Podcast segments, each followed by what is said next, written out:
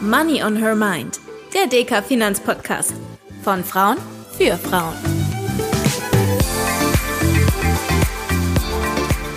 Hallo und herzlich willkommen zu einer neuen Folge von Money on Her Mind, dem DK Finanzpodcast von Frauen für Frauen und alle, die einen Einstieg in das Thema Geldanlage suchen. Und genau darum soll es auch heute gehen, nämlich wie steige ich ein in Sachen Finanzen. Wie ihr der Einstieg gelungen ist und warum sie der Meinung ist, dass die Börse für alle da sein sollte, das erklärt uns heute Ayaja. Sie ist Programmiererin, Traderin, Bestsellerautorin und hat es auf die Liste der Forbes 30 under 30 geschafft. Hallo Aya, schön, dass du heute hier bist. Hi Tanja, ich freue mich sehr. Lass uns am besten direkt einsteigen. Du hast ja super früh schon mit dem Thema Geldanlage losgelegt. Ähm, wie kam es denn eigentlich dazu? Haben deine Eltern das Thema angesprochen oder hast du dich damit von ganz alleine befasst? Tatsächlich wird mir die Frage sehr oft gestellt, weil wie ich jetzt auch mittlerweile mitbekommen habe, junge Leute das gar nicht machen. Für mich war aber der Punkt, wo ich gesagt habe, das ist interessant für mich, als ich Wolf of Wall Street gesehen habe. Den Film kennst du sicher, oder? Diesen Hollywood-Film mit genau, Leonardo, DiCaprio. DiCaprio schmeißt genau. Papier, Geld, irgendwas in die Luft. Ja, genau, genau den Film. Und als ich im Kino war, gab es irgendwie zwei Reaktionen zu diesem Film. Entweder komplette ja, ich sag jetzt mal, Abscheu vor diesem Lebensstil und die andere Seite war, oh mein Gott, wie cool, ich möchte auch so sein. Mhm. Und bei mir tatsächlich war es wirklich eine Mischung. Am Anfang war ich aber zumindest auch von der ersten Gruppe so, ey, ist das eigentlich alles so scheiße, wie es im Film dargestellt mhm. wird, so mhm. unmoralisch, so schnelllebig, so kurzsichtig?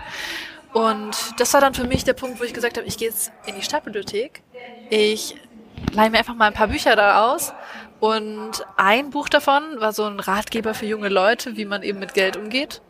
Aber die Links, die da drin irgendwie ja erwähnt wurden, sind zehn Jahre alt mhm. mindestens und haben alle nicht mehr funktioniert. Aber da stand eben, geh mal zu deiner lokalen äh, Sparkasse oder halt eben zu deiner Bank und frag da doch einfach mal nach, ob du Geld anlegen kannst. Mhm. Und genau das habe ich gemacht. Ich habe meinen Vater noch mitgenommen, weil ich natürlich äh, minderjährig war. Und der hat das dann auch alles zum ersten Mal gehört. Und das war ganz cool. Und fanden deine Eltern das prinzipiell cool, dass du das gemacht hast, oder? Meine Eltern waren unter sehr viel Druck, weil sie auch nur, ja, die, die Eindrücke von diesem Film mhm. irgendwie kannten, okay, so schauen jetzt Investoren irgendwie aus. Aber tatsächlich war es so, als wir dann beim Bankberater waren, also es war wirklich die Sparkasse dann mhm. tatsächlich, ähm, und der Berater, der hatte den ja auch schon, auch schon jahrelang irgendwie bei mhm. großen finanziellen Entscheidungen irgendwie begleitet. Und dann saß ich dann, habe dann die ganzen großen Fragen gestellt, wie funktioniert die Börse, wie funktioniert eine Aktie, wie funktioniert ein Depot und ich so, okay, erstmal, es heißt nicht Depot, Depot, alles klar, mitgenommen. Ähm, hat er dann irgendwie dann auch eine Empfehlung ausgesprochen, so, hey, das wäre gut für dich, so mhm. funktioniert das Ganze. Und dann hat er irgendwie auch so einen süßen kleinen Satz irgendwie am Ende noch hinzugefügt, so, jetzt spielst du mit den ganz Großen mit. Und das, das werde ich nicht vergessen, weil das war für mich so ein Erfolgserlebnis, auch wenn es nur klein war. Es war so, ich will mich so viel mehr mit diesem Thema ja. beschaffen und ich will so Teil der Großen sein. Genau, und vor allem umso besser, wenn du auch das Gefühl hattest, dass du danach auch wirklich enabled warst, ähm, selber loszulegen, obwohl du noch so jung warst. Ja, genau. Ähm, aber es ist ja nicht dabei geblieben, dass du selbst dein Geld angelegt hast, sondern du hast auch ein Buch darüber geschrieben. Und ähm, in Moneymakers möchtest du ja vor allem jungen Leuten auch den Einstieg in Finanzfragen vermitteln.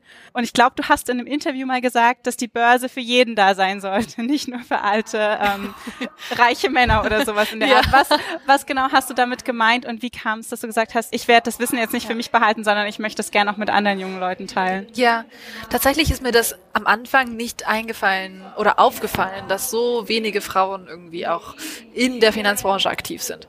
Und für mich war das Thema erst wirklich relevant, als ich so mit 18 dann beschlossen hatte, okay, ich habe jetzt das Interesse an, an Finanzen und Börse und jetzt möchte ich eigentlich was draus machen. Aber wenn ich in meiner Umgebung rumschaue und zu dem Zeitpunkt hatte ich gerade irgendwie ja, ein bisschen mehr Kontakt zu, ich sage jetzt mal, zu Studenten, die an Elite-Unis studiert hatten, zu Menschen, die auch einfach in ihrer Freizeit irgendwas mit Börse gemacht haben. Und als ich da geschaut habe, ich so, oh Mann, das sind alles nur Männer irgendwie. Das ist schon okay. ziemlich komisch. Und für mich war das dann einfach so klar, in jeden Raum, wo ich dann reingehe, bin ich immer die Einzige. Hm. Irgendwann nach Jahren merkt man, ich werde dann keine Änderungen sehen, wenn ich nicht dafür sorge. Mhm. Deswegen war der Fokuspunkt für mich auch, hey, ich werde in diesem Buch mal aufzeigen, dass Investoren sein so viele verschiedene Ansätze und Bilder haben kann einfach. Mhm. Ich habe eine Mutter mit reingebracht, die zwei Kinder hat ähm, und habe gesagt, hey, schau mal, die investiert on mhm. the side. Ich habe einen Investor, aber auch einen, so einen typischen Wall Street Investor auch tatsächlich aus New York interviewt, der dann auch ein bisschen was erzählt hat, wie sein Lebensalltag ausschaut. Mhm. Ich habe aber auch gesagt, hey, du kannst auch komplett passiv investieren mit irgendwie mit paar kleinen Euros, wenn du nicht viel übrig hast und jung anfangen, so wie ich es gemacht habe. Mhm. Und es war so wichtig, dass man einfach zeigt, hey, das sind diverse Hintergründe, die einfach ganz verschiedene Lebensrealitäten auch einfach widerspiegeln. Und irgendwann hoffe ich, gehe ich dann vielleicht auch irgendwann mehr darauf ein, wie es ist, ja, als ähm, POC, also auf People of Color, mhm. ähm, ja, in, in, die, in der Börse zu investieren und aktiv zu sein. Also es ging nicht nur darum, junge Leute zu motivieren, sondern zum Beispiel auch Frauen zu zeigen, hey, da gibt es andere, die sind genauso wie ihr und die haben es geschafft, sich dem Thema zu widmen. Ihr könnt das auch. Ganz genau. Ich wollte es nicht nur auf Frauen natürlich mhm. auslegen, weil für mich war das Thema Börse, so wie für andere auch in meinem Alter, es war was Neues. Deswegen war es für mich einfach wichtig, so ein Buch zu schaffen, was den Gedanken vor dem ersten Kauf gut widerspiegelt. Das heißt, hey, da werden analysiert, welche schlechten Wahrheiten man irgendwie vielleicht über sich und Geld mhm. auch glaubt. Hey, ich kann nicht gut mit Geld umgehen. Geld ist was Böses. Geld ja. ist irgendwie die Wurzel all, allen Schreckens. Und das alles mal zu analysieren und zu sagen, hey, ist das eigentlich realistisch? Ist das wahrheitsgemäß, mhm. was du da denkst, was du glaubst? Und inwiefern behindert dich das auch in deiner persönlichen Altersvorsorge? Weil das war dann auch wirklich ein Kapitel, ein ganzes Kapitel, dem ich dem gewidmet habe, wo ich gesagt habe, Frauen vor allem müssen sich wirklich in Obhut nehmen vor Altersarmut. Altersarmut ist was Weibliches und du kannst einfach, du kannst es dir nicht, ja, du kannst es dir nicht leisten, ähm, das Thema für dich abzuschreiben, mhm. weil für dich wird es am relevantesten sein. Ja. Das war auch auf jeden Fall ein Grund, weshalb wir diesen Podcast ins Leben rufen wollten, weil mir nämlich auch aufgefallen ist, dass zum einen ähm, wir Frauen super wenig über dieses Thema reden und ähm, dass auch ich einfach viel zu wenig drüber wusste. Deshalb ähm, bin ich super froh, dass wir immer wieder Expertinnen haben, die uns hier ein bisschen auf die Sprünge helfen. Ähm, weil ich glaube, dass ein Aspekt, ähm, der ganz wichtig ist, auch das man gerade als Frau auch weibliche Role Models hat. Du hast in deinem Buch geschrieben, ähm, bei dir waren es jetzt nicht die weiblichen Role Models, sondern du hattest damals zum Beispiel Bill Gates als äh, einen, den großen Gründerväter ja. aus der äh, Tech-Branche in deinem Zimmer hängen. Und ich fand das ganz witzig, weil in dem Alter hing bei mir, glaube ich, Britney Spears und die Backstreet Boys. Ich habe da noch nicht so weit gedacht. Ähm, welche, welchen Stellenwert haben für dich Role Models und warum denkst du, sind die so wichtig? Tatsächlich, du sagst es Britney Spears, aber Larry Page Bill Gates, Steve Jobs, das waren die Rockstars, würde ich sagen, meiner Generation. Das heißt, da wurden dann die Filme, ihre, also da wurden dann ihre Leben verfilmt. Wir haben ihre Produkte jeden Tag genutzt. Also es ist schon Rockstar-Level, würde ich mhm. mal sagen. Es war nicht so weit weg, dass ich sage, okay, ich möchte die, mir diese Person auch an die Wand hängen. Das kommt immer so rüber, weil eigentlich, okay, Bill Gates war ein Programmierer und das ist doch ein mega trockenes mhm. Thema. Nein, er hat aber auch super viel Geld verdient und hatte sehr, sehr viel Einfluss und war auf den ganzen Business-Covern irgendwie zu sehen. Und das war für mich dann auch natürlich so ein, so ein Anreiz, so, hey, irgendwann will ich auch mal so viel Einfluss haben, so viel Verantwortung. Mittlerweile sehe ich das anders, aber Bill Gates würde ich immer noch als, ja, einen, einen großen, ja, als ein großes Role Model, damals zumindest, zu der Zeit, ähm, betiteln, weil, weil er mir ein bisschen so gezeigt hat, was er auch mit seiner Stiftung einfach auch mittlerweile mhm. macht. Das heißt, es war nicht nur die Tech-Komponente für mich, sondern auch einfach, hey, was macht er mittlerweile mit dem Geld? Und das ist auch ganz inspirierend, ja. Und gibt's da heute jemand anderen, zu dem du aufschaust? Ich würde sagen, zeitgleich dazu gab es noch eine andere Role Model, also Frau Christine Lagarde fand ich damals und auch heute tatsächlich ziemlich ziemlich cool. Ähm, ich fand sie vor allem aber, das mag jetzt irgendwie so ganz klein erscheinen für viele Leute, aber sie hat in Interviews oder mehreren Interviews auch beteuert, dass sie, dass sie diese Matheprüfung in der Uni, glaube ich, war das, öfter mal irgendwie, ja, verhauen hat. Und für mich war das extrem sympathisch, weil ich habe auch eine große Mathe-Schwäche. Da konnte ich mich übrigens total ja? in deinem Buch okay. wiederfinden. also tatsächlich, ich würde es nicht mal als Mathe-Schwäche bezeichnen. Es ist nur, du musst mir mehr Zeit geben, um mhm. Mathematik zu verstehen. And that's fine. Ich finde, es ist nur extrem sympathisch zu sehen, hey, eine Frau hat es trotzdem an die Spitze geschafft, in einer Finanz-Tech-Industrie und hat es wirklich geschafft, dass sie mit all ihrem Sein, mit ihren Schwächen auch einfach immer noch nahbar bleibt. Mhm. Und das ist für mich einfach, das ist für mich Inspiration. Jemand, der ja. nahbar ist und aber auch da draußen ist und die Kämpfe für dich kämpft, die dir mehr Freiheiten ermöglichen.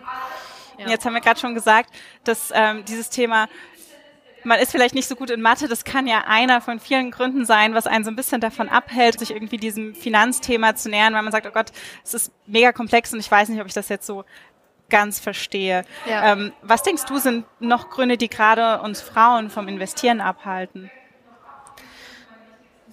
Ich, also heutzutage würde ich das so beantworten, dass alles, womit man irgendwie Geld verdient, als sehr männlich konnotiert wird. Also alles, was irgendwie mit Geld zu tun hat, ist einfach irgendwie männlich. Mhm. Und allein dieser Stereotyp, der wird ja schon ja herangezogen, sage ich jetzt mal, mit fünf Jahren, mit sechs Jahren, wo man die Spielzeuge anschaut, okay, und verschiedene Berufe, die sind männlich, das ist weiblich. Mhm.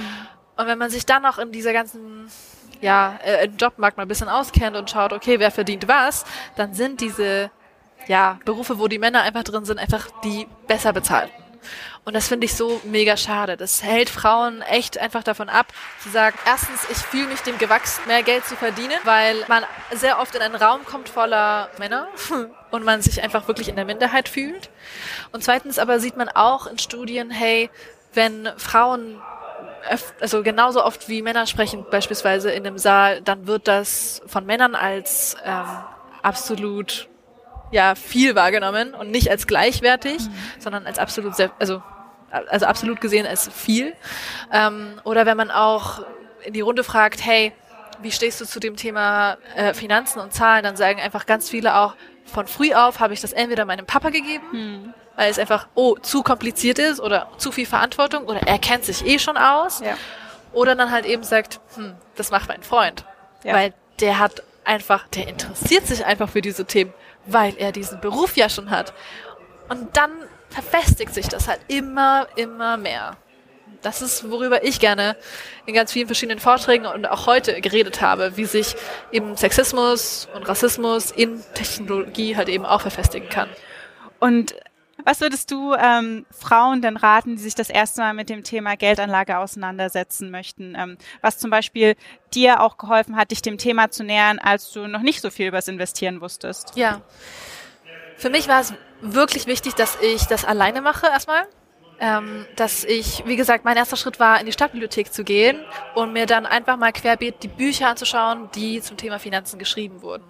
Hey, wer schreibt diese Bücher? Worüber wird geschrieben? Ist es eher Einzelanlage? Ist es eher Kapitalismuskritik? Ist es was? Zu was fühle ich mich hier hin, hinzugezogen? Und wenn man sich ein Bild davon macht, welche Stellung man selbst in der Gesellschaft hat und auch vielleicht welche Prognose man vielleicht auch machen kann über ja, seine Armut oder sein, einfach sein, sein finanzielles, ja, seinen finanziellen Status in 10, 20 Jahren, dann wird man schnell herausfinden, dass es kein Weg um diese, ja, um, um diese finanzielle Bildung geht. Wenn du beispielsweise in das Thalia Buchhaus gehst, das ist ja einer der beliebtesten Buchhäuser irgendwie in jeder großen Stadt gibt es den, dann merkst du, dass in der Finanzkategorie ganz oft so Ratgeber drin sind. Und mittlerweile, was mich sehr freut, sind auch sehr viele Frauen auch drin. Und eine, die ich wirklich vollen Herzens weiterempfehlen kann, ist Madame Moneypenny, die also das ist ein Hast Buch. du ja auch in deinem Buch interviewt, genau. richtig? Ja, sie habe ich auch in meinem Buch interviewt, weil ich sie einfach mega, mega cool fand. Sie hat ganz viele Praxisbeispiele mhm. auch auf ihrem Instagram-Account und auf Pod, also und auf ihren Podcasts. Ähm, das finde ich super, super gut. Also alles, was es für dich vereinfacht, dich mit diesem Thema auseinanderzusetzen. Ich finde, ganz bisschen muss man das mittlerweile auch mit Vorsicht genießen. Bei der Moneypenny schürt auch sehr viel Angst, habe ich das Gefühl. Mhm.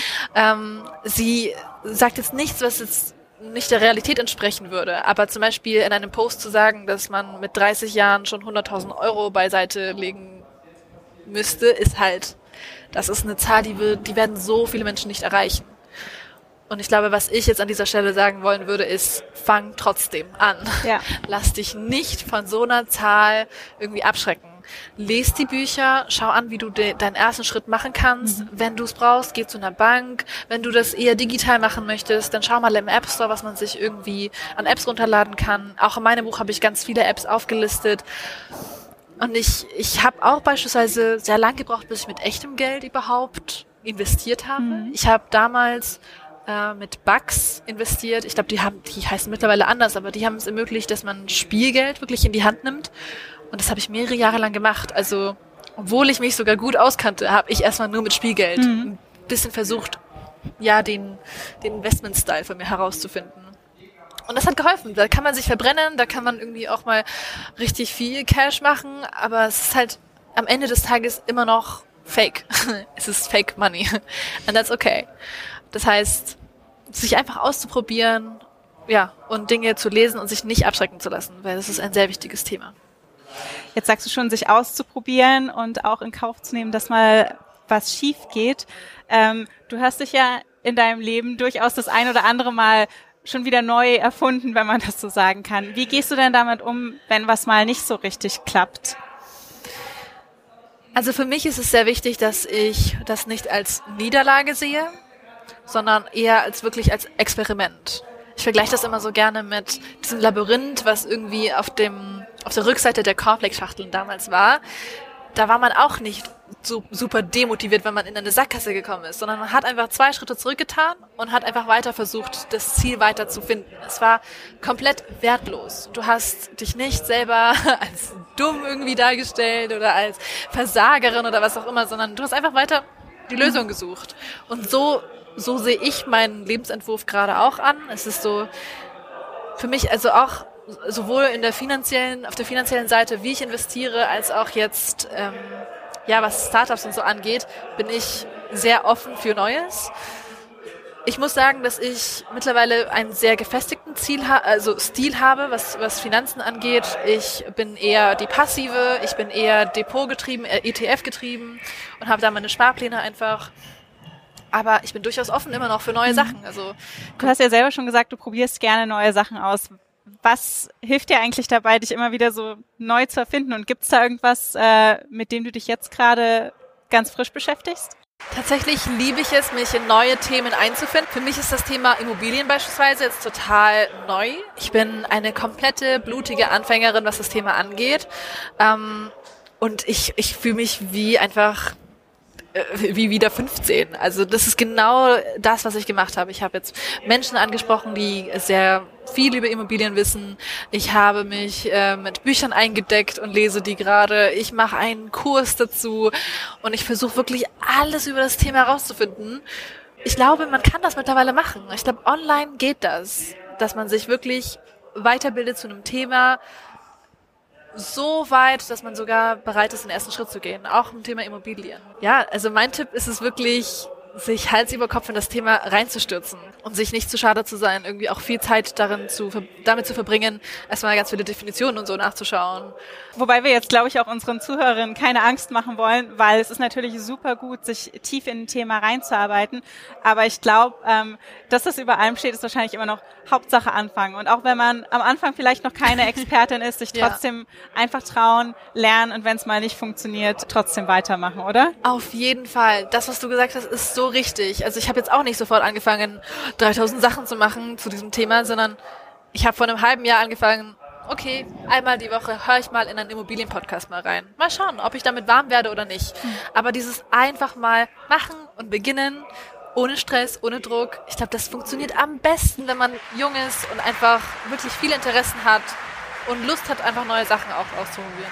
Ja. Und wahrscheinlich ist es noch nicht mal nur, wenn man jung ist, sondern im Prinzip kann man ja in jedem Alter noch was Neues dazu lernen. Ja, auf jeden Fall.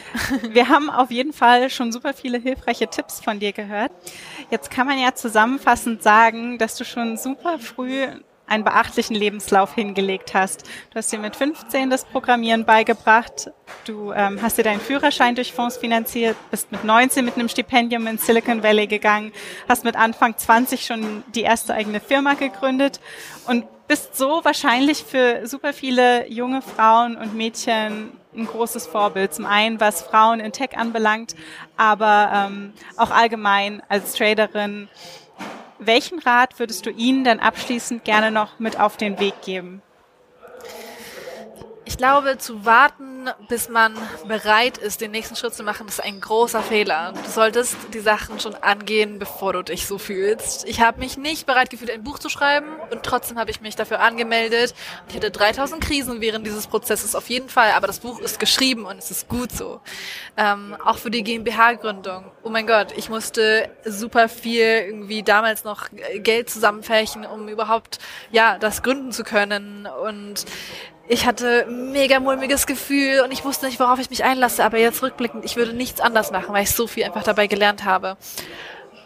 Also das ist wirklich ein Trugschluss. Man wird sich nie bereit fühlen für große Schritte. Und das ist vollkommen okay. Man muss sich einfach nur viel einlesen und den ersten Schritt einfach wagen. Und das ist wirklich das, was ich jedem ans Herz legen würde. Ja, vielen Dank für deine inspirierenden Worte und dafür, dass du heute hier warst. Ich glaube, wir haben auf jeden Fall viel mitgenommen und wir wünschen dir super viel Erfolg für dein nächstes Buch. Wir sind schon gespannt. Und vielen Dank natürlich auch an unsere Zuhörerinnen, dass ihr auch dieses Mal wieder reingehört habt. Dankeschön. Danke.